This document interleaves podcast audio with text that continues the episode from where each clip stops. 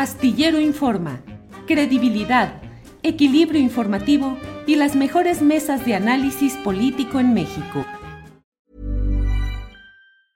Hey, it's Ryan Reynolds and I'm here with Keith, co-star of my upcoming film If, only in theaters May 17th. Do you want to tell people the big news? All right, I'll do it. Sign up now and you'll get unlimited for $15 a month in six months of Paramount Plus Essential Plan on us. Mintmobile.com slash switch. Upfront payment of $45 equivalent to $15 per month. Unlimited over 40 gigabytes per month. Face lower speeds. Videos at 480p. Active Mint customers by 531.24 get six months of Paramount Plus Essential Plan. Auto renews after six months. Offer ends May 31st, 2024. Separate Paramount Plus registration required. Terms and conditions apply if rated PG. Hey, I'm Ryan Reynolds. Recently, I asked Mint Mobile's legal team if big wireless companies are allowed to raise prices due to inflation. They said yes. And then when I asked if raising prices technically violates those onerous two-year contracts, they said, "What the f*** are you talking about? You insane Hollywood ass." So to recap, we're cutting the price of Mint Unlimited from $30 a month to just $15 a month. Give it a try at mintmobile.com slash switch. $45 upfront for three months plus taxes and fees. Promoting for new customers for limited time. Unlimited more than 40 gigabytes per month. Slows. Full terms at mintmobile.com. Bueno, pues son las dos de la tarde con dos minutos, dos de la tarde con dos minutos y estamos ya puestísimos para nuestra mesa de periodistas de este martes en la cual vamos a platicar de muchas cosas interesantes que están sucediendo en la política en general. Ya estamos aquí puestos. Eh, buenas tardes, Arnoldo Cuellar. Hola, ¿qué tal, Julio? Gracias. Como siempre, un gusto regresar por acá. Temoris y Arturo. Bienvenido, Arnoldo, con abrazo como siempre. Eh, Arturo Rodríguez, buenas tardes. Buenas tardes, Julio, Arnoldo, Temoris, y buenas tardes a, a, todo el auditorio de Astillero Informa. Oigan, Arturo se ha vuelto un especial, digo, ya lo era en periodismo, gran periodista, experto en música, eh, el coahuilense, de todo. Y ahora veo que está en innovaciones escénicas. ¿Por qué todo ese, ese fondo negro? ¿Qué quiere decir, Arturo? No, pues nomás es para que no se vea la precariedad, la austeridad republicana de mis, Así es. de mis contextos. Es una especie de luto también. Pues, de, no, no, no, ¿qué pasó? Como que luto. Bien, la, Arturo. La, la alegría, el, Bien. la esperanza. Además, este, hoy, hoy, eh, pues eh, ahí entre varias informaciones, pues ya que es culpable, ¿no? Pues eso es lo que está ahorita ya saliendo por todos lados, pero eh, no tengo todavía. Eh, a ver, vamos a ver qué dice Jesús García en Twitter. Sí, sí, sí, o sea, ya está en los portales, declaran culpable a García Luna por cinco cargos. El exsecretario de Seguridad Pública fue declarado culpable en cinco cargos por el jurado de Estados Unidos, dice el portal del Reforma. Eh, y bueno, pues ahí vas fluyendo la información. Temuris, buenas tardes. Hola, hola, buenas tardes. Este, pues bien, muy, mucho, mucho gusto de ver otra vez con nosotros al, al querido Arnoldo y también este a Arturo que, que, anda, que hoy este, lo zarandearon por la mañana, a ver qué nos cuenta. Sí, justificadamente, pero ahorita platicamos con mucho gusto. Ándale, bueno, pues entonces va a estar muy movido. Aquí no, mira, el... de entrada, para, para luego no distraer la, la, la, conversación con ustedes. Efectivamente, el presidente hizo referencia hoy a un reportaje que publicamos esta semana en la revista Proceso, en el que efectivamente yo cometí un error garrafal. Eh, es uh, una cifra eh, en la que eh, expuse, escribí millones de dólares cuando era miles de dólares. cuando lo dijo, porque estaba, normalmente trato de ver la mañanera, estaba siguiéndola y cuando lo dijo me sorprendí, dije, no, no, son miles, claro que son miles, y me fui a ver la publicación de proceso, la revista, y efectivamente venía como millones, y entonces ya indignado me fui a ver el, el texto original que yo entregué, la redacción original, y efectivamente eh, pues fue un error, un error de mi parte, un error humano sin, sin intencionalidad, como el propio reportaje no tiene una intencionalidad política, ¿no? Es un reportaje que, bueno, pues aborda un asunto que yo consideré de interés público, eh, lo reporté, lo propuse, y esta mañana la Sedena, bueno, la presidencia eh, me hizo llegar el informe de la Sedena al respecto. En realidad el informe, eh, exceptuando esa cifra, va confirmando prácticamente todos los aspectos del reportaje, si bien es cierto que algunos los justifica, otros eh, los justifica en términos de lo que contractualmente estaba obligado, otros amplía información. Y, por ejemplo, hay un desmentido, eh, son dos los desmentidos. Uno tiene que ver con la cifra ya mencionada de, los millones que eran miles y otro tiene que ver con eh, una afirmación de 8.4 millones de pesos que yo pongo por tres contratos y la Sedena me dice no son tres, son ocho y fueron 26 eh, millones. Eh, es decir, una cantidad de contratos y una cifra superior. Entonces, hacen un ejercicio de transparencia. Eh, yo espero que en el transcurso del día podamos publicar pues la, la, información que ha dado a conocer la Sedena, que en, general sostiene prácticamente todo el reportaje, exceptuando pues ese, ese, esa errata de mi parte, que, que, la verdad pues es pues sí, motivo de, ofrecer una disculpa a los lectores y naturalmente al medio para el que trabajo por, el tropiezo. Arturo, no hay nada que enaltezca más nuestro trabajo como periodistas que el reconocer públicamente nuestros errores, eh, que son no solo humanos, como todos sabemos, sino también que en el torbellino del trabajo que hacemos nunca estamos exentos a cometer alguna equivocación. El nuestro es un oficio, un oficio en el cual vamos avanzando y aspiramos a convertirnos en maestros en poder, pero para eso eh, nos lleva mucho rato y yo mismo debo decirte que a estas alturas ya de mi avanzada vida, más de una vez me he encontrado con que hay algún dato que no checamos adecuadamente y que puede uno patinar y mil cosas. Así es que a mí me, creo que nos enorgullece, debe enorgullecer ser capaces de reconocer un error, de publicarlo y, ofrecer las disculpas correspondientes. Y, y, la verdad, Julio, es que, eh, es muy raro, ¿no? Aquellas personas o medios que nunca tienen errores, que los agarran en errores y que, y que, y que se aferran, ¿no? Y se aferran y, le, y, le, buscan por todos lados y le mueven. Y no, no, no, no, no, no. Y, y, aquí el, el, problema, por ejemplo, para, para, para este reportaje que, que, hizo Arturo, es que pues hay un conjunto de afirmaciones, entre las cuales hubo un error. Pero, pero al desmentir el, error parece que se desmiente el conjunto. Y, y no, o sea, deberíamos conocer cuál es la, la respuesta del, del, gobierno ante todo el trabajo y no específicamente, pues, ante, o sea, solamente ante una cifra que evidentemente está es muy equivocada, está, es, o sea, hubo tres ceros de, error, pero que, eh, que incluso eh, con el número correcto sí sigue llamando la atención y sí sigue siendo importante saber cómo, cómo se justifica.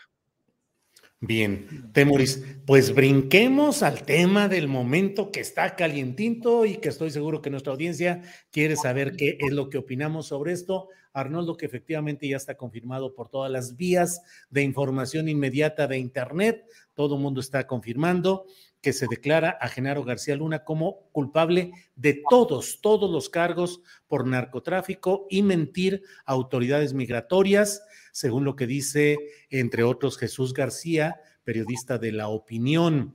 Dice que la sentencia será el 27 de junio a las 11 de la mañana, es decir, el juez todavía debe definir a cuánto es el alcance de los años de cárcel o las sanciones económicas o las restricciones que implique el que hoy lo hayan declarado culpable a Genaro García Luna. Arnoldo, tu primera lectura sobre este tema. Gracias. Bueno, decirle a Arturo que pues aquella vieja máxima de que los periodistas publicamos nuestros errores mientras que los médicos los entierran y Así es. Qué horror. Miami. sí, Siempre nos pasa. La primera piedra. Lo que pasa, lo que pasa es que no, no todo el mundo tiene que pasar por la pluma de un periodista, todos tenemos que pasar por, las, por, por, por el bisturí de un, de un médico. ¿no? Sí, es la diferencia. Así es. No, eh, bueno, yo, yo fui de los que opiné que, eh, iba a ser un, show mediático el tema, que realmente lo fue, de todas formas. Eh, Hay que recordar lo que muchos nos han dicho en estas entrevistas que tú has realizado con, con Jesús Esquivel y otros, bueno, y con el propio reportero de la opinión, cómo funciona este sistema judicial norteamericano, ¿no? hubo que convencer a un jurado no, no, no con elementos de prueba duros, como es el caso de la justicia mexicana, donde todavía esta fórmula, independientemente de que, de que, tengamos el juicio oral ahora a medias, a caballo entre el viejo sistema y lo que se quiso cambiar con el modelo chileno, precisamente en el sexenio de Calderón, todavía funcionan mucho los artilugios que le dan muchos pretextos, por ejemplo, a los jueces eh, federales para otorgar amparos y a los propios tribunales locales para a veces escaparse de la responsabilidad de, mantener detenidos a los, a los responsables de delitos, ¿no? O de eh, hacerlo con quienes son inocentes, como ocurre en otros casos. Ese jurado se convenció con lo que vio, con los testimonios que aquí tanto se cuestionaron por eh, algunos medios de comunicación, de que eran delincuentes quienes estaban atestiguando. Aquí se dijo muchas veces, pues si García Luna trataba con delincuentes, ¿a quién quieren llevar? Ni modo que lleven a las monjas del Sagrado Corazón, ¿no? el jurado quedó convencido, eh, Estados Unidos eh, mantiene esta, esta lucha por frenar eh, la gran ola de, importación de sustancias de que van de toda América Latina pasando por México y que los tienen en jaque en este momento, pero que ellos mismos son incapaces de combatir por sus complicidades internas, incluso por el tema de sus grandes empresas farmacéuticas, que son algunas veces las que le abren la puerta a la, a la construcción de nuevas realidades socio sanitarias con, con estas, eh, estos, eh, estas sustancias para atender el dolor de, de, una población afectada de muchas maneras, que además participa en, muchos eventos bélicos y que luego dan pauta cuando se reordenan eh, sus sistemas sanitarios a que, a que sean surtidas de forma ilegal. Yo creo que el fondo del problema no está atacado de ninguna manera, pero sí queda para México una enorme, un agujero que habría que de alguna manera atender, ¿no? O sea, lo que, lo que yo he dicho otras veces, insisto, aquí somos incapaces de juzgar este tipo de conductas, ¿no? Eh, ¿Por qué es tan fácil? ¿Por qué, por ejemplo, García Luna transitó de ese imperio criminal político a ser el proveedor privilegiado del siguiente gobierno, ¿no? De Peña Nieto y, solamente cuando logra otra fortuna haciendo eso y, cree que desde Miami puede mantener ese imperio, es que se le cae el asunto por algún, alguna ruptura interna entre quienes habían sido sus aliados en las agencias norteamericanas. ¿no? Eh, no podremos nosotros combatir nuestro propio problema, que es el, el, que ya tenemos una realidad también de un consumo masivo de drogas que afecta a generaciones enteras y la violencia asociada es mucho mayor que en el de los Estados Unidos, donde el problema de las adicciones, pero no tanto el problema de la violencia de los territorios sin ley ya fuera de la jurisdicción del, Estado y de los diferentes niveles de gobierno, si no hacemos aquí lo propio. Yo tendría serias dudas de que haya habido un cambio trascendente en ese tema, incluso con las detenciones que han estado presumiendo los últimos eh, meses después de lo de Ovidio porque nuestro sistema judicial sigue siendo muy deficiente y de nada se vale que el ejército, incluso la Guardia Nacional, que todavía tiene mucho que avanzar y mucho que probar de su eficiencia, eh, no, no, son los encargados de procesar los delitos, sino que son los jueces y son los, los magistrados. Y ahí es donde creo que coincido con muchas de las críticas que hace el propio López Obrador y que han hecho desde el pasado muchos abogados litigantes y otros especialistas, un sistema judicial eh, bastante errático. Entonces, no, no me atrevo a festejar el tema de García Luna porque creo que poco nos trae de concreto, salvo las ganancias políticas que eventualmente eh, aprovecharán quienes tengan que aprovechar. Digo, a ver qué nos dice ahora, con qué artículo en la portada de Reforma sale Felipe Calderón, ¿no? Que por cierto, habrá que comentar del pasado domingo, porque también tiene demasiados asegúnes, además del silencio que tú has señalado muy bien, Julio. Bien, Arnoldo. Eh, Arturo Rodríguez, ¿qué impacto en lo político? Eh, es la parte final de lo que nos dice el propio Arnoldo. ¿Qué sucede en lo político? ¿Es un golpe directo al calderonismo, al panismo? Políticamente, ¿qué significa el declarar culpable por los cinco cargos a Genaro García Luna? Mira, yo, yo sí eh, ah, no puedo dejar de sentir una, un cierto regusto por, por esta, a diferencia de Arnoldo, por esta sentencia. Y, Me sumo. sí, también digo, la verdad. Yo creo que quienes eh, cubrimos eh, durante aquellos años el proceso de descomposición y de violencia que vivió el país, sobre todo en territorios pues que se vieron desbordados, eh, algunos de los cuales todavía no logran reponerse o superar su dinámica de, inseguridad. Y, teníamos desde los primeros años una claridad que era la pues inevitable eh, eh, eh, conciencia de que lo que estaba ocurriendo no podía desvincularse de las cúpulas del poder político en este país. Y en ese momento, de, de 2006, 2007 hasta 2012, y quienes estaban en la cúpula, pues era el presidente Felipe Calderón con todo su gabinete.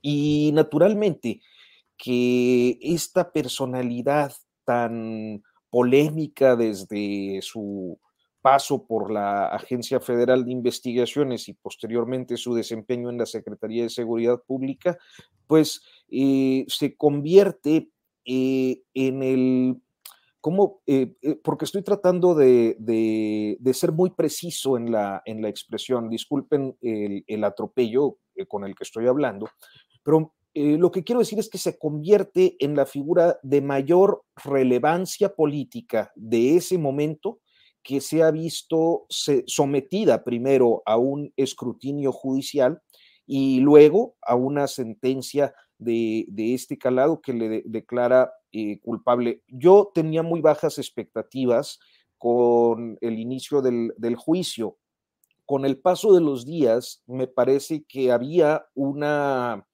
proclividad de la cobertura periodística que se estaba dando del juicio a destacar las declaraciones más allá de las probanzas. Y había quien decía, no, es que hay pruebas contundentes, pero que no se están reflejando en los medios porque pues lo más noticioso tiene que ver con el ámbito declarativo que finalmente el juez pues dice deben ser tomados como eh, testimonios de prueba. Eh, entonces, creo que por primera vez eh, en todos estos años de, violencia y de descomposición, nos encontramos frente a una figura de primerísimo orden, de, primer, de primera línea, un hombre que acumuló un poder tremendo de manera formal durante el gobierno de Felipe Calderón y de manera soterrada todavía durante el gobierno de Enrique Peña Nieto, en el que adquirió, consiguió contratos importantísimos de, del gobierno. El caso más eh, notable en mi perspectiva, pues es el que ha puesto sobre la mesa la jefatura de gobierno capitalino eh, para una de las tantísimas firmas con las que operó durante estos años. Entonces, me parece que eh, ciertamente el asunto está en la justicia estadounidense, pero me parece que también hay una determinación política en México, de, empezando por el propio presidente, de que este asunto pues también tenga sus implicaciones nacionales eh, y, y, que eso nos podría llevar en determinado momento al establecimiento de mapas de relación y de involucramiento de otros responsables para arriba, que nada más sería eh, el expresidente Felipe Calderón, y para abajo o para para eh, los lados eh, y que podría implicar a otros funcionarios. Y a mí eso me encantaría porque si algo ha caracterizado la historia política de este país es la impunidad, la corrupción y la impunidad. Entonces, eh, pues es, es creo que un momento importante en ese sentido. Que hay tajadas políticas, pues sí, es natural que las haya ante una situación como esta, que es escandalosísima. Secretario de Estado condenado en el extranjero por delitos relacionados con la delincuencia organizada. Es algo de primera línea, de primer orden. A mí me parece que eh, estamos ante un, episodio auténticamente histórico. Bien, Arturo. Eh, Temoris Greco, ¿qué representa esta declaración de culpabilidad de Genaro García Luna en el terreno político, PAN, México Libre, Margarita Zavala, Felipe Calderón, y también el impacto para la marcha del próximo domingo, donde ya hay algunos uh, eh, pícaros que dicen que hay que hacer pancartas que digan Genaro García Luna no se toca. ¿Qué opinas, Temoris? Genaro no se toca. Eh, sí. bueno, de, decía, com, com, comenzó hace un momento Arturo comentando que, que, bueno, que, les tocó a ustedes tres cubrir todo ese periodo, ¿no? Con, Calderón y con, Fox. Ustedes saben que a mí no me tocó. Ya estaba cubriendo en, esa etapa, eh, pues, conflictos al otro lado del mundo. Pero, pero lo, que, lo que comentaba también Arnoldo es que estos crímenes que estuvo cometiendo Gar García Luna o estos abusos continuaron con Peña Nieto. Y esto es algo que hasta el momento no se ha percibido, pero tiene que ver con un debate que hubo en la Corte, en esa Corte, en estos días, eh, sobre la continuidad de la asociación criminal que encabezaba eh, García Luna. La, la defensa pidió que se, que se abandonaran los cargos contra García Luna, los, los cuatro cargos por asociación criminal y narcotráfico, porque e, ellos, ellos dijeron estos crímenes habían dejado de, de cometerse en 2012, cuando García Luna sale del gobierno, porque acaba el gobierno de Calderón, y por lo tanto ya habían prescrito. Y lo que la fiscalía intentó demostrar es que estos crímenes siguieron siendo cometidos por García Luna, porque continuó o sea, la, organización criminal que, que, él encabezaba continuó actuando en el gobierno de Peña Nieto y siguió dando contratos y haciendo tropelías en el, en el, gobierno de Peña Nieto. O sea, lo que otra de las cosas que se confirma es que el gobierno de Peña Nieto, o al menos fun, funcionarios del gobierno de Peña Nieto, fueron cómplices de García Luna entonces, toda esta gente, desde el foxismo, el calderonismo y hasta el peñonetismo, pues quisiéramos saber quién va a proceder contra ellos. Porque una cosa es que una pequeña parte de todo lo que hicieron haya sido ya desvelada en la, la mañanera. Y otra cosa es que la Fiscalía General de la República efectivamente proceda contra ellos. Y hasta el momento no hemos visto nada, no hemos visto nada sólido.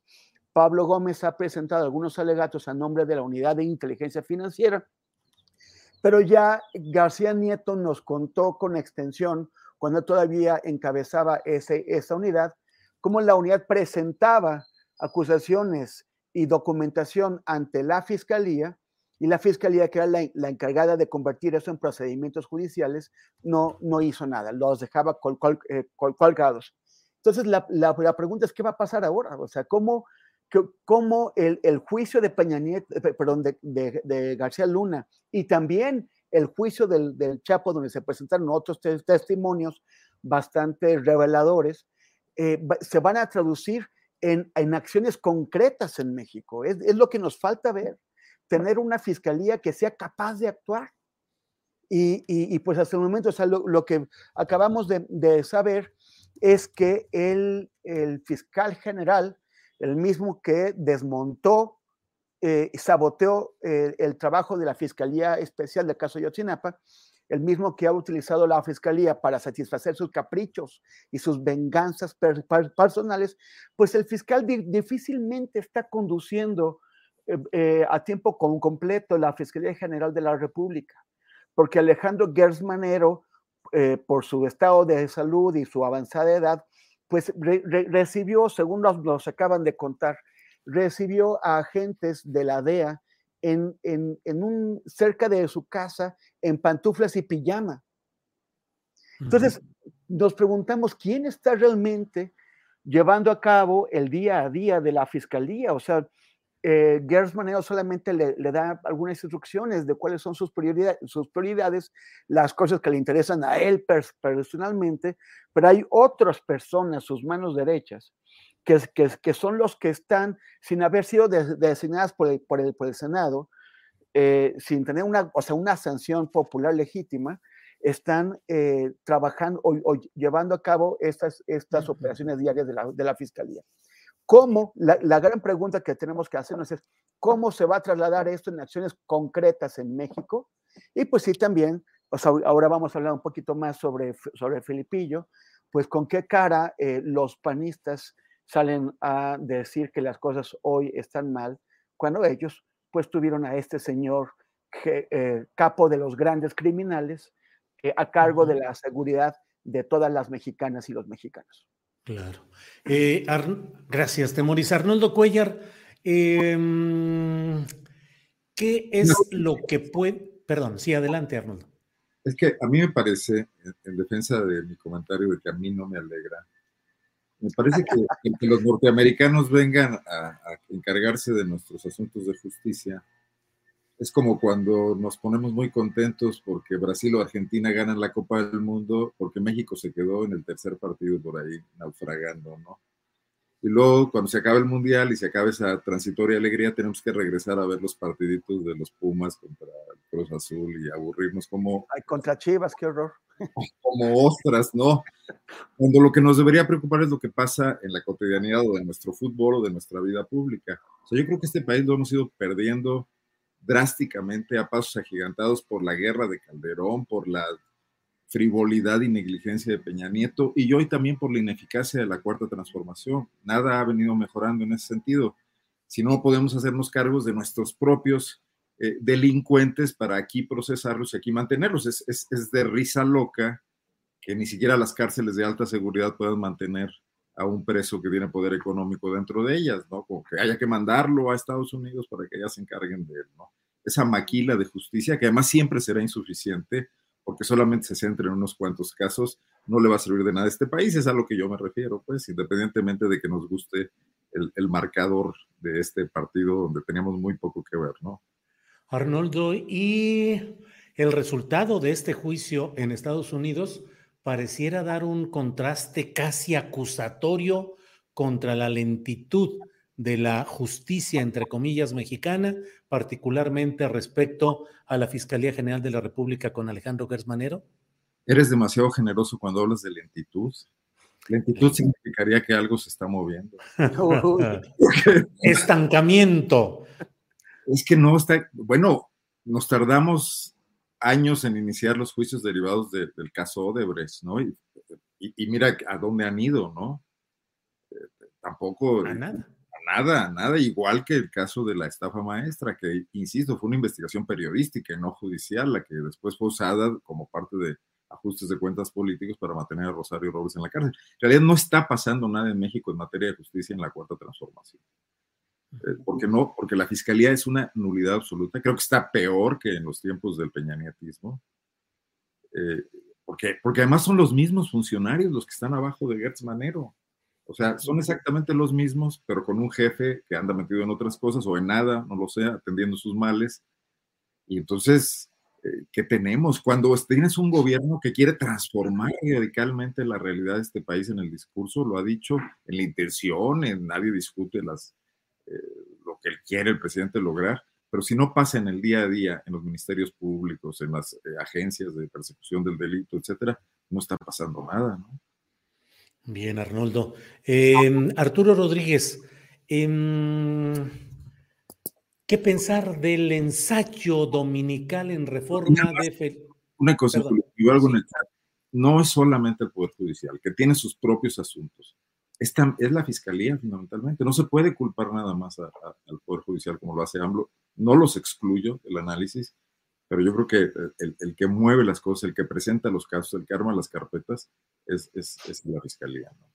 Sí, Arnoldo, es que finalmente es un binomio del cual no solo no se ha podido resolver nada, sino que sigue eh, imbricado, sigue entreverado, que es la operación de las fiscalías, las agencias del Ministerio Público, eh, todo el aparato de procuración de justicia y la otra parte, que es la judicial, y con frecuencia se carga la tinta, no sé si con razón y con pruebas, en el sentido de que la culpa es de los jueces, pero no solo de los jueces, también de los fiscales y los ministerios públicos y el otro aparato que presenta con frecuencia intencionalmente mal los procedimientos para luego sembrar los errores que van a estallar en el Poder Judicial, Arnoldo. Y no se nos olvide que el único responsable de que esté ahí Gertz es Andrés Manuel López Obrador. No, no, ahí no estoy de acuerdo, querido.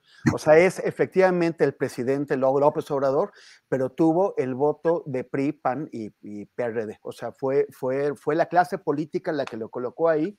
en, la que, en la que incluimos a López Obrador. Claro, por eso, pero no solamente. Y como resultas de no sabemos qué acuerdo, hubo algún tipo de acuerdo en el que eh, el, el, era, el momento de mayor legitimidad del presidente. Pero, pero en que el presidente, pero en que el presidente un aeropuerto enorme. Por eso, por eso, pero ahí, ahí hubo un acuerdo de la, de la clase política en general, que no sabemos qué fue, pero involucró a todos. Creo que nada más, o sea, como tres votaron en contra. Era AMLO. ¿Cómo? La locomotora de ese acuerdo político era AMLO. Pues sí, pero hubo, hubo ese, ese es un acuerdo sistémico, no se puede entender de, de otra forma. Una especie de, de, seguridad, de, de, válvula de seguridad del sistema o, o algo así. Arturo, usted. Déjalos que se peleen para que. No, pues si nomás te veo que estás ahí. Pero quiero que tú le entres también. Dinos, eh, conforme a lo que tú has visto, leído, reporteado, la responsabilidad política de que esté Alejandro Gers Manero como fiscal general de la República es de López Obrador o de la clase política. Hey, it's Ryan Reynolds and I'm here with Keith, co-star of my upcoming film If, only in theaters May 17th. Do you want to tell people the big news? All right, I'll do it. Sign up now and you'll get unlimited for $15 a month in six months of Paramount Plus Essential Plan on us. Mintmobile.com slash switch. Upfront payment of $45 equivalent to $15 per month. Unlimited over 40 gigabytes per month. Face lower speeds. Videos at 480p. Active Mint customers by 531.24 get six months of Paramount Plus Essential Plan. Auto renews after six months. Offer ends May 31st, 2024. Separate Paramount Plus registration required. Terms and conditions apply if rated PG. I'm Sandra, and I'm just the professional your small business was looking for. But you didn't hire me because you didn't use LinkedIn jobs. LinkedIn has professionals you can't find anywhere else, including those who aren't actively looking for a new job but might be open to the perfect role, like me. In a given month, over 70% of LinkedIn users don't visit other leading job sites. So if you're not looking on LinkedIn, you'll miss out on great candidates like Sandra. Start hiring professionals like a professional. Post your free job on linkedin.com/people today. No, a ver, yo creo que es del presidente López Obrador, que fue quien lo propuso y que es quien lo ha avalado a través de estos cuatro años, en el que eh, nos hemos enfrentado a diferentes casos de ineptitud. O sea, esta semana no hay que perderlo de vista porque estamos ahorita, claro, eh, el tema, el hecho noticioso, pues es eh, la declaratoria de culpable. Esto también es importante, nada más quiero hacer la acotación porque lo están preguntando en el chat. Eh, es una declaración de culpabilidad que hace el jurado. Entonces se lo vuelven a llevar al bote, digo, a prisión, y eh, en tanto el juez va a determinar la sentencia. La sentencia todavía no está dada, ¿no? Pero se le ha declarado culpable de los cinco cargos. Ese es el, hecho.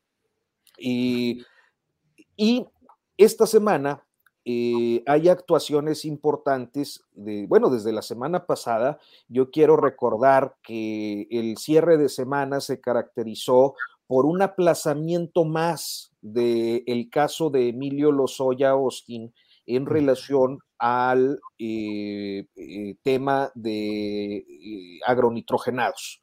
es la cuarta ocasión en la que la audiencia se aplaza.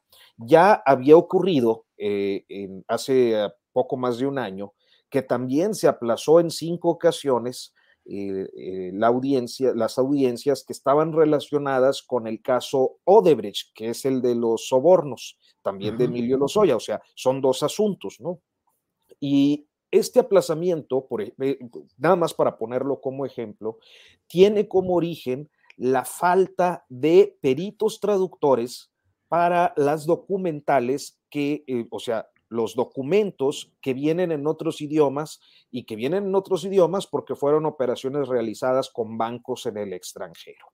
Entonces, eh, no hay una justificación para que la Fiscalía General de la República no haya dispuesto de peritos traductores entre el inicio de los trabajos de Alejandro Gers Manero y el año 2021, que es eh, hasta donde yo me quedé conforme a solicitudes de información, no habían contratado traductores. Y entonces eso posibilitaba que casos como el de Lozoya se fueran aplazando y se fueran quedando ahí este, eh, en, dilaciones constantes. Este, en aquel tiempo todavía en libertad, hoy pues ya sabemos que está preso después del episodio del restaurante, pero eh, consigue un aplazamiento. Y luego el viernes viene el caso de Rosario Robles, donde la justicia tendrá que resolver su eh, culpabilidad o inocencia en relación al caso de eh, pues este cargo que decimos eh, así de manera muy genérica, tiene que ver con la estafa maestra, pero no nada más, o sea, no con toda la estafa maestra, sino con una cierta eh, especificación de omisiones en el ejercicio del servicio público y particularmente la de no haber informado de manera eficaz a su superior inmediato, que era el presidente Peña, que además es una cosa menor. Entonces, y hay casos que se están tambaleando en México eh, que tienen que ver con asuntos de primera importancia para la agenda del presidente desde el primer momento de su administración, desde los primeros meses del sexenio, eh, y que están eh, cuando menos fracasando en tribunales debido al mal desempeño de la Fiscalía General de la República.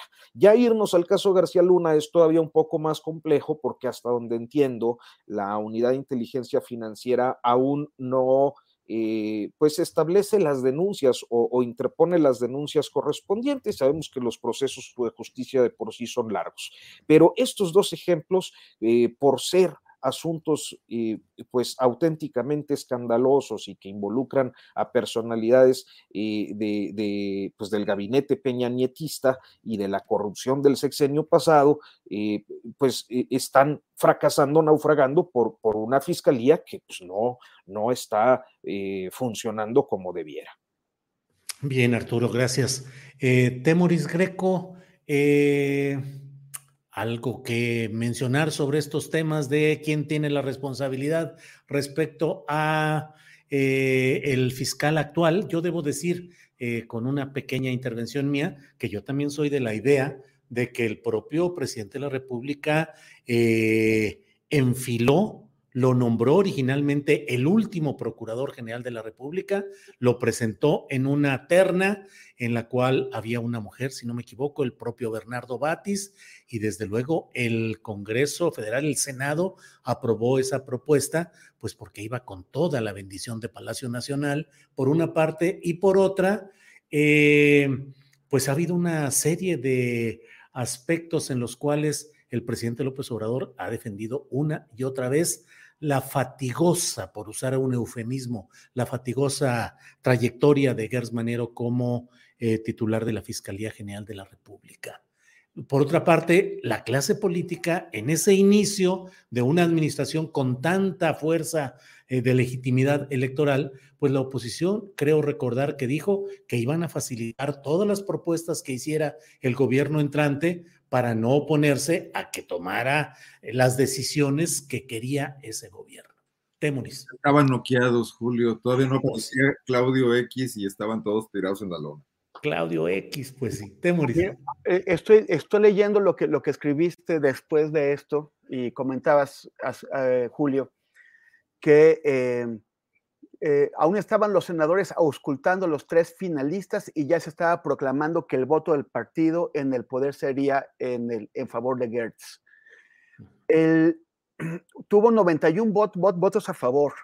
Votó, el que teme es que hoy, pues muchos se van a desdecir del desastre que es la Fiscalía General de la, de la República. Pero esta no es, e, esa es una de las decisiones más importantes que se tomaron en esa época porque el, control de la, persecución de los delincuentes, de los delitos, eh, se le estaba entregando a una persona que eh, estaba inaugurando una institución, o se supone, porque era la misma en realidad, pero que estaba inaugurando una institución que le iba a encabezar durante nueve años, o sea, la votación fue para encabezarla durante nueve años y de manera autónoma, o sea, supuestamente más allá de lo que el, titular del Ejecutivo o de cualquier otro poder pudiera decir. Entonces, es una decisión fundamental que no se puede tomar a la ligera, porque la oposición, con todo y todo, tenía una fuerza y era, su voto era indispensable. Morena no podía imponer esa, esa decisión si la oposición no votaba a favor. Hubo algunos votos en contra, incluso alguna gente de Morena, yo creo que más que más, que más consciente, pero fundamentalmente la, la, oposición votó a favor de, de, de, de, de Gertz Manero. Esto lo que quiere decir no es quitarle peso a la decisión del presidente. O sea, Andrés Manuel López Obrador escogió fiscal general, pero la oposición apoyó esa elección.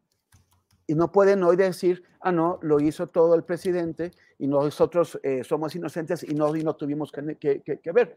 Hay una responsabilidad en ese voto que se tiene que señalar el día, el día de hoy. No es quitarle responsabilidad al, al, presidente, es recordar que la oposición estuvo, acompañó con su voto esa decisión. Y, y el, el, tema es que las consecuencias son, son de largo plazo. Varias veces hemos comentado, pues, ¿qué significaría tratar de apartar a Gers Manero de la, de la fiscalía? Mucha gente lo, lo pregunta todo el tiempo. Para hacer eso haría falta un procedimiento muy complejo, un juicio político, que requeriría de los votos de dos terceras partes de los senadores, y eso significa, nuevamente, implica a fuerzas a la oposición. Y la oposición puede quejarse, puede eh, estar, pero no le van a hacer fácil la vida al presidente ayudándole a quitar a Gers, Manero. Yo, yo, yo, no digo que el presidente lo haya decidido, pero sí estoy seguro de que muchas veces ha lamentado haber tomado esa decisión. Sería muy costoso en, términos políticos para el presidente impulsar eh, eh, que él, se, que, que Gers Manero salga. Entonces, no lo va a hacer y nos vamos a fletar con Gers Manero cinco años, a menos que el señor reconozca que su salud ya no le permite ejercer ese cargo, que renuncie a él y que nos permita, que permita a la gente, pues volver a, a iniciar un proceso para ahora sí escoger mejor. Eh, yo estoy seguro que ese voto de la oposición no se hubiera dado si no hubiera habido un gran acuerdo adentro del, del sistema, que fue parte de la transición, un acuerdo adentro del sistema para asegurar la impunidad de muchos adentro del mismo sistema. Era una de las, de los, de de las herramientas que les permitía, que, que, les permitía tener la seguridad de que a nivel de justicia todo cambiaba para que no cambiara nada. Bien, Temoris. Em, Arnoldo, y dentro de la lectura de lo que es la postura de Felipe Calderón con su ensayo dominical en reforma, ¿qué destino tendrá esto y cuál será eh, el saldo político para el propio Felipe Calderón? A mí me parece terrible que Reforma, que está tan activo en la construcción de este movimiento que, no es solo en defensa del INE, sino que es un movimiento de construcción de escenarios para el 2024, para una plataforma política, para entregársela a quien mejor represente sus intereses, no haya encontrado otro ideólogo que Felipe Calderón. Porque además el ensayo es muy malito, el, texto es muy malo. Felipe Calderón fue el presidente que más mano le metió al PAN, más que Fox siendo presidente de la República que puso allá a César Raba, puso a Germán Martínez, que bloqueó muchas iniciativas, eh, que vulneró muchísimo la democracia interna al estilo panista, pues los espacios de deliberación que tenía ese partido, que luego aprovechó muy bien eh, Ricardo Anaya y también Madero, ¿no? Gustavo Madero para, para construir ese pan que hoy Marco Cortés maneja más o menos eh, de manera absolutista, ¿no? Más o menos como el presidente maneja su gabinete, ¿no? Eh, mm, entonces, ¿cómo se atreve hoy Calderón a proponer que la sociedad se apodere de los partidos políticos? Eh, digo, es un descaro terrible. El tipo tuvo el máximo poder en ese momento. Pudo haber de. Es más, creo que Cedillo fue ligeramente más congruente cuando marcó la sana distancia con el PRI, por lo menos declarativamente, ¿no? Este Calderón no, ejerció un poder eh, tipo priista, tipo salinista o echeverrista en, el PAN de entonces. Hoy propone esto que además lo pone en ruta de colisión directa con Marco Cortés, con Alito y, bueno, no me atrevería a decir que con los chuchos, porque eso ya es un exceso de mi parte, ¿no? Pero eh, va destinado a nada. Creo que es subversivo hasta la propia construcción de escenarios que quiere la alianza opositora, ¿no?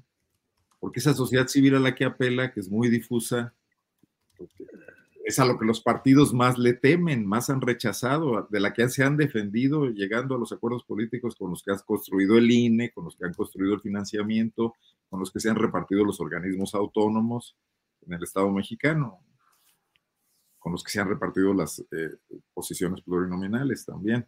Entonces, pues, es, es una, no sé, no, no sé cómo llamarle porque aquí fue el entusiasmo total. El AM, que, está muy instalado en la línea de reforma, el periódico AM de León, lo publicó de ocho columnas, ni siquiera tuvo el decoro de publicarlo como un artículo de portada, ¿no? Era la nota de ocho.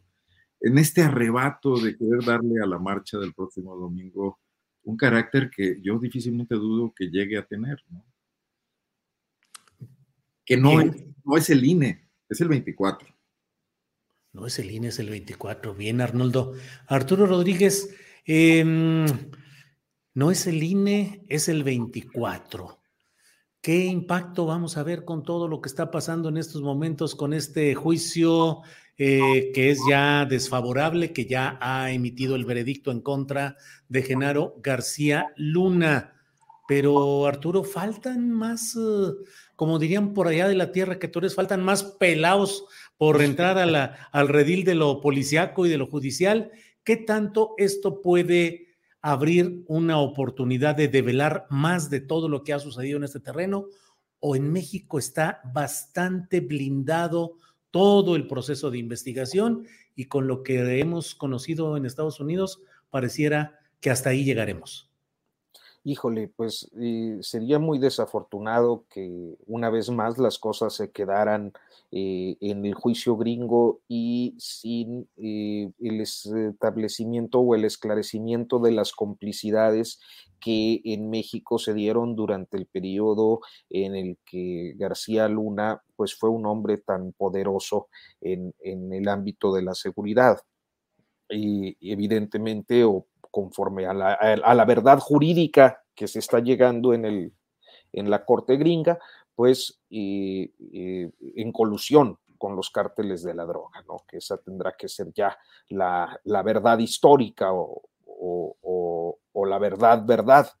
Y me parece que eh, es imposible suponer que solo él eh, estuviera implicado, porque no solo se trata de las relaciones o las eh, eh, órdenes que eh, diferentes mandos bajo su, su estructura, eh, bajo la estructura que encabezó García Luna, estuvieran implicados, sino yo insistía, pues hay que ver hacia los lados, ¿no? ¿Qué otros secretarios del gabinete podían estar implicados? ¿Qué gobernadores mantenían una buena relación con, con, con García Luna y este tipo de operaciones, principalmente en las entidades donde el proceso de descomposición fue más, más claro, más contundente y más sangriento y lamentable para de miles de familias en este país. Y, y, creo que uno de los sectores que tampoco se ha tocado, se ha tocado muy por encimita, pues es el de la iniciativa privada, ¿no? Es decir, quiénes fueron los ricos mexicanos o extranjeros que estuvieron coludidos en todo esto, que protegieron a, García Luna y sus mandos en sus estructuras eh, propias de, seguridad. yo pienso en, casos como el de eh, eh, Ricardo Salinas Pliego, ¿no? Que, tenía, si no me falla la memoria, Cárdenas Palomino como uno del, como el responsable de la seguridad de, de su grupo Salinas. Este, el hecho de que Cárdenas Palomino y una serie de relaciones personales nos lleven, por ejemplo, al sexenio de Peña y a la relación que tenía con los Alfredos, ¿no? Eh, Alfredo Castillo, eh, Alfredo eh, este que fue consejero jurídico de la presidencia, se me, se me está yendo ahorita el, nombre, pero que además era su cuñado, Castillejo Cervantes. Sí. Este, y que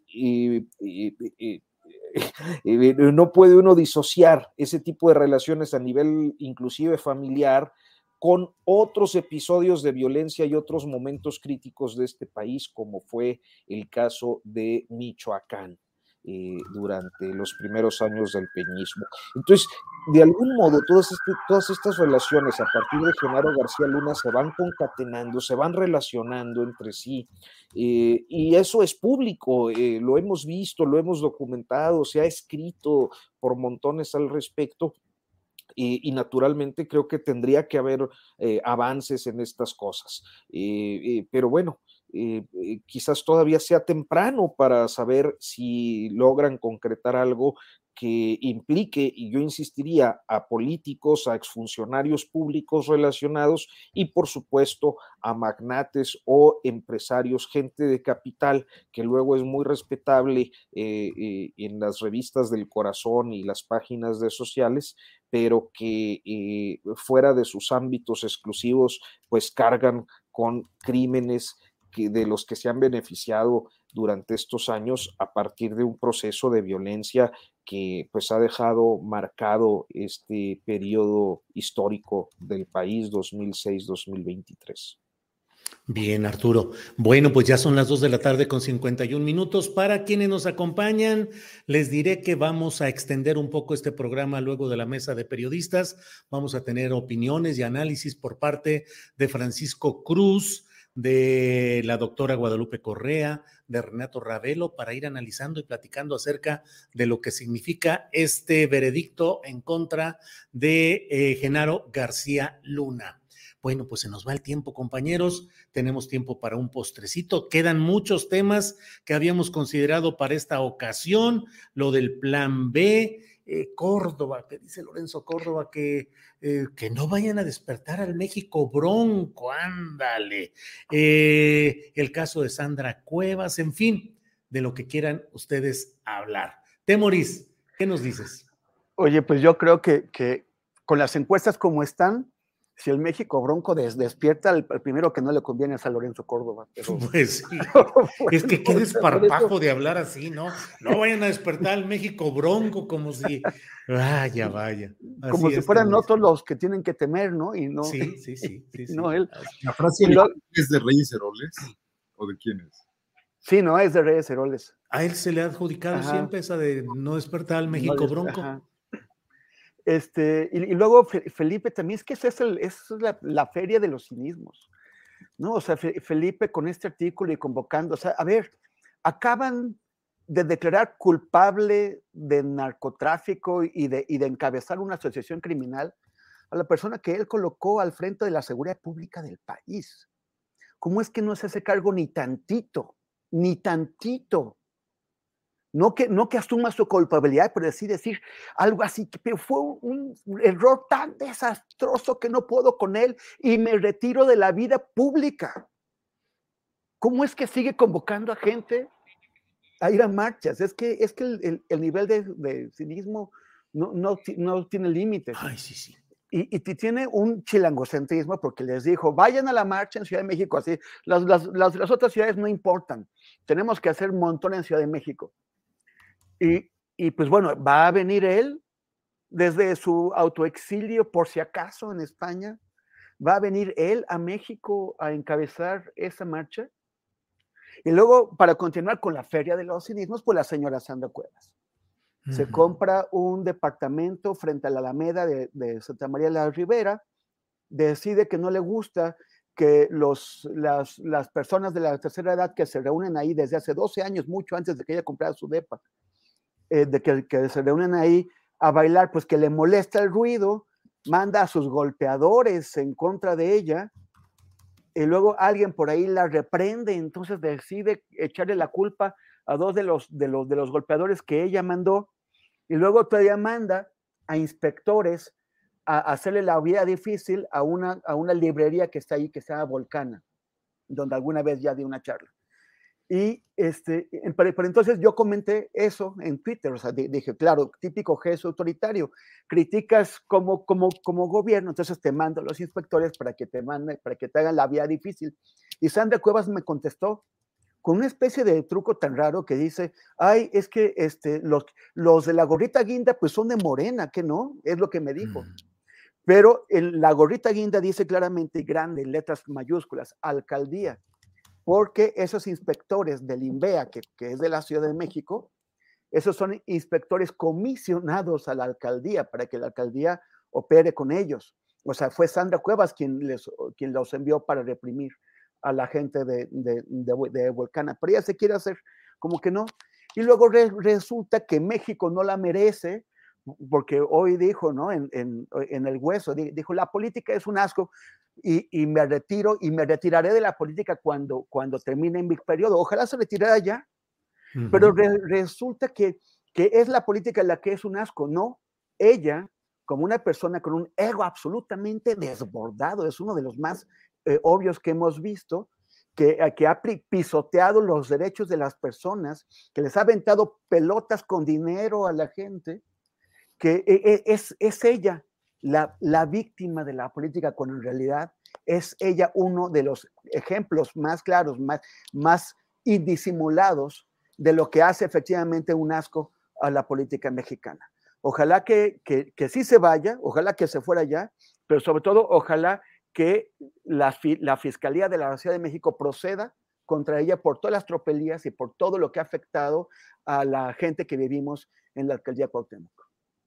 Bien, Temoris. Eh, Arnoldo, postrecito o lo que tú quieras abordar, dulce, amargo o semiamargo. Bueno, nada más decir que eh, el tema de la, bueno, la famosa polarización, que, la palabrita me choca porque realmente pues un país tan desigual necesariamente, o sea, mostrar la polarización no es más que abrirlo en canal para ver lo mal que está por dentro y el otro era seguir simulando que no pasaba nada, ¿no? Pero esto va a seguir, o sea, vamos a estar en todas estas batallas con dos posturas muy claras, radicalizadas, donde nadie va a convencer a los otros y vamos a llegar así a, la elección. Menuda tarea para, para los candidatos a la presidencia de la República, cualquiera que sea, si logra la alianza multicolor y desigual también que pretende erigirse como representante del, del anti-López Obradorismo, que no lo consigue mucho y que ha sufrido una derrota hoy con el tema de García Luna. Y del otro lado, ese también rompecabezas que es Morena, pues van a llegar eh, a un escenario muy, muy complicado. Además, con el INE manoseado, manoseado en dos sentidos, por sus últimos representantes a punto de irse y que pareciera que no quisieran irse, sus titulares, y también por el intento de, reforma no consensada, ¿no? Y, que hoy está sufriendo estos rearreglos en las cámaras, como pasó en el Senado ayer en comisiones, por parte de la misma partidocracia que lo ha convertido en el, Frankenstein que es, ¿no? Entonces, eh, con menos habilidades políticas, por ejemplo, en el caso de Morena, eh, ninguna de las corcholatas, bueno, podríamos suponer si Ebrar Quebrar, pues no deja de ser un misterio porque es un muy buen burócrata de alto nivel, pero nunca lo hemos visto en una posición de liderazgo absoluto, ¿no? Con la responsabilidad, o Claudia Sheinbaum, que además ha mostrado que en situaciones de, estrés también no, no, las trae todas consigo. Eh, ¿cómo, ¿cómo, logran eh, salir de ese entuerto, no? Eh, yo creo que nos espera una temporada complicada y difícil como país en general con todo esto que estamos viendo. Vaya, pues sí. Em, bueno, pues vamos en la parte final. Arturo Rodríguez, eh, ¿qué nos dices en este cierre ya de esta mesa, por favor, Arturo? No, que a veces son muy duros todos. ¿Por qué? Sandra Cuevas, pues es una mujer muy tierna con su osito. Osito. Este, dando a la gente de manera lúdica con pelotitas y viene Temoris y le zorraja, la pobre. El chat que es una barbaridad. La verdad, la verdad es malo. Sí, tienes mal, mal corazón. Sí. Este, mucha amargura, decíamos la semana pasada. ¿eh? Pues, Fíjate cómo hay eh, naturalmente episodios que captan la atención. El caso de García Luna, pues será motivo hoy, mañana y durante varios días de eh, pues eh, abordajes informativos, opiniones, etcétera, pero naturalmente no es imposible dejar de ver episodios como el de Cuevas. a mí me parece algo de lo más deleznable y fascista atacar eh, no solo a, las personas de la tercera edad que se divertían ahí con un sonidero, me parece, y, sino también a los artistas urbanos, porque a final de cuentas lo que hizo esta, esta librería vulcana fue acoger a los artistas urbanos, este, que pues se expresan eh, en un espacio público, que toman el espacio público, como sucede prácticamente en todos los países del mundo, eh, del mundo civilizado, ¿no? Es decir, eh, eh, digo, Temoris, por ejemplo, que es un, trotamundos, pues habrá visto expresiones artísticas en, los lugares más emblemáticos y, en las plazas más bellas de numerosos países. Eh, sabemos que pues el arte es por definición rebelde. y naturalmente esa rebeldía implica tomar los espacios públicos para la expresión artística que uno quiera eh, profesar. Eh, inclusive había por ahí la afirmación, sobre todo, a mí me gusta mucho que hacían los, los eh, grafiteros hace algunos años, que decían, si no es rebelde, no es arte, ¿no? Este, y entonces, eso me parece que es una de estas expresiones fascistas que hay que señalar, observar este, y, denunciar para que eh, queden constancias de, de lo que sucede y, para que otros también tengan cuidado, porque por ahí veían los comentarios entre algunos agravios este, a propósito de Bierrata, este, que alguien decía, eh, sucede con más frecuencia de la que uno piensa, sobre todo en provincia. A mí no me gusta, por cierto, la palabra provincia, pero en los estados de la República, en los municipios de México, todo el tiempo hay episodios de estos autoritarismos que además eh, se expresan en el nivel más eh, cercano a la población como lo es el municipio la alcaldía. Entonces, qué bueno que se le señale. A propósito de Calderón, diría que, que pues, eh, si alguien, si algún expresidente no tiene cara para hablar de democracia, o si hay dos expresidentes que no tienen cara para hablar de democracia, pues son Felipe Calderón y Carlos Salinas de Gortari, producto ambos de procesos en los que hay un consenso generalizado eh, de que llegaron y arribaron al poder por la vía del fraude electoral. Entonces, el, el, pelón de perdido se queda callado, pero, pero este, de plano, este, ahí arengando con principios democráticos cuando lo que vimos fue una presidencia autoritaria. O sea, no, no, no hay que olvidar que no nada más fue la guerra del narco. Hay que recordar el proceso represivo contra los trabajadores de luz y fuerza del centro, contra los trabajadores de Cananea para favorecer al, al magnate Germán Larrea. Hay que recordar eh, la cantidad que ahorita no tengo presente, pero que el Comité Cerezo México ha documentado ampliamente de dirigentes sociales, muchos de ellos indígenas, campesinos, que fueron asesinados, desaparecidos, encarcelados y luego ya presos, torturados, muchos de ellos para eh, imponer los megaproyectos que se impulsaron desde el gobierno de Felipe Calderón y siempre con esta coartada perfecta de que fue el crimen organizado cuando los principales beneficiarios eran las transnacionales eh, que eh, en las que muchos, como el propio Calderón, terminaron trabajando una vez que dejaron el poder. Entonces, ¿con qué cara viene a hablarnos una persona así de democracia? Ya ilustraba Temoris que ni en su propio partido fue capaz de impulsarla, por el contrario, revirtió eh, la antigua costumbre panista de la democracia interna para imponer a sus más cercanos colaboradores que terminaron haciendo un desastre con ese instituto político, eh, envileciéndolo, degradándolo hasta lo que pues hemos conocido de Ricardo Anaya para acá. Entonces, ese e, es mi comentario de postrecito eh, y, y pues muchas gracias. No, pues al contrario, postrecitos aquí amargos, semi-amargos y de toda índole.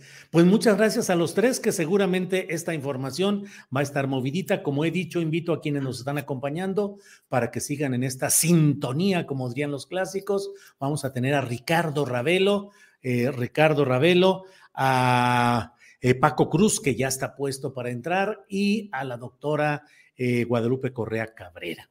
Pues...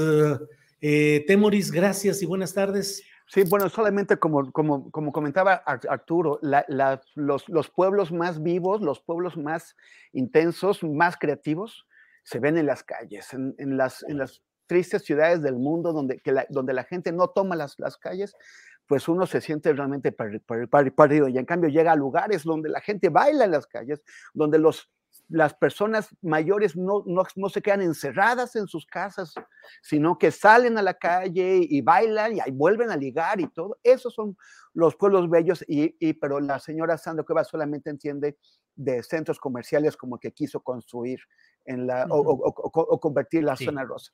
Gracias, nada más eh, invitar a que nos sigan en arroba temoris en Instagram y Twitter y facebook.com diagonal Twitter. Gracias, Julio, nos, Arnoldo, Arturo, nos vemos la próxima semana. Gracias, Temoris. Hasta pronto, Arturo. Hasta luego, Arnoldo. Gracias, buenas tardes. Hasta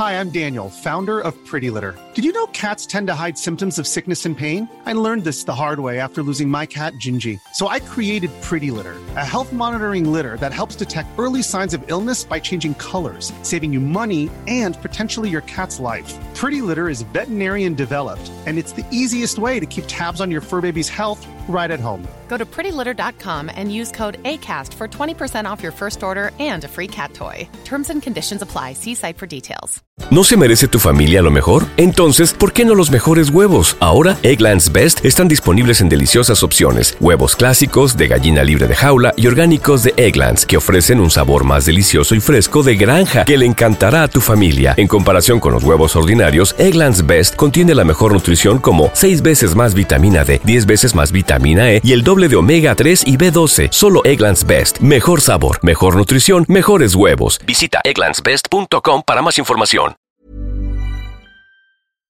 Para que te enteres del próximo noticiero, suscríbete y dale follow en Apple, Spotify, Amazon Music, Google o donde sea que escuches podcast.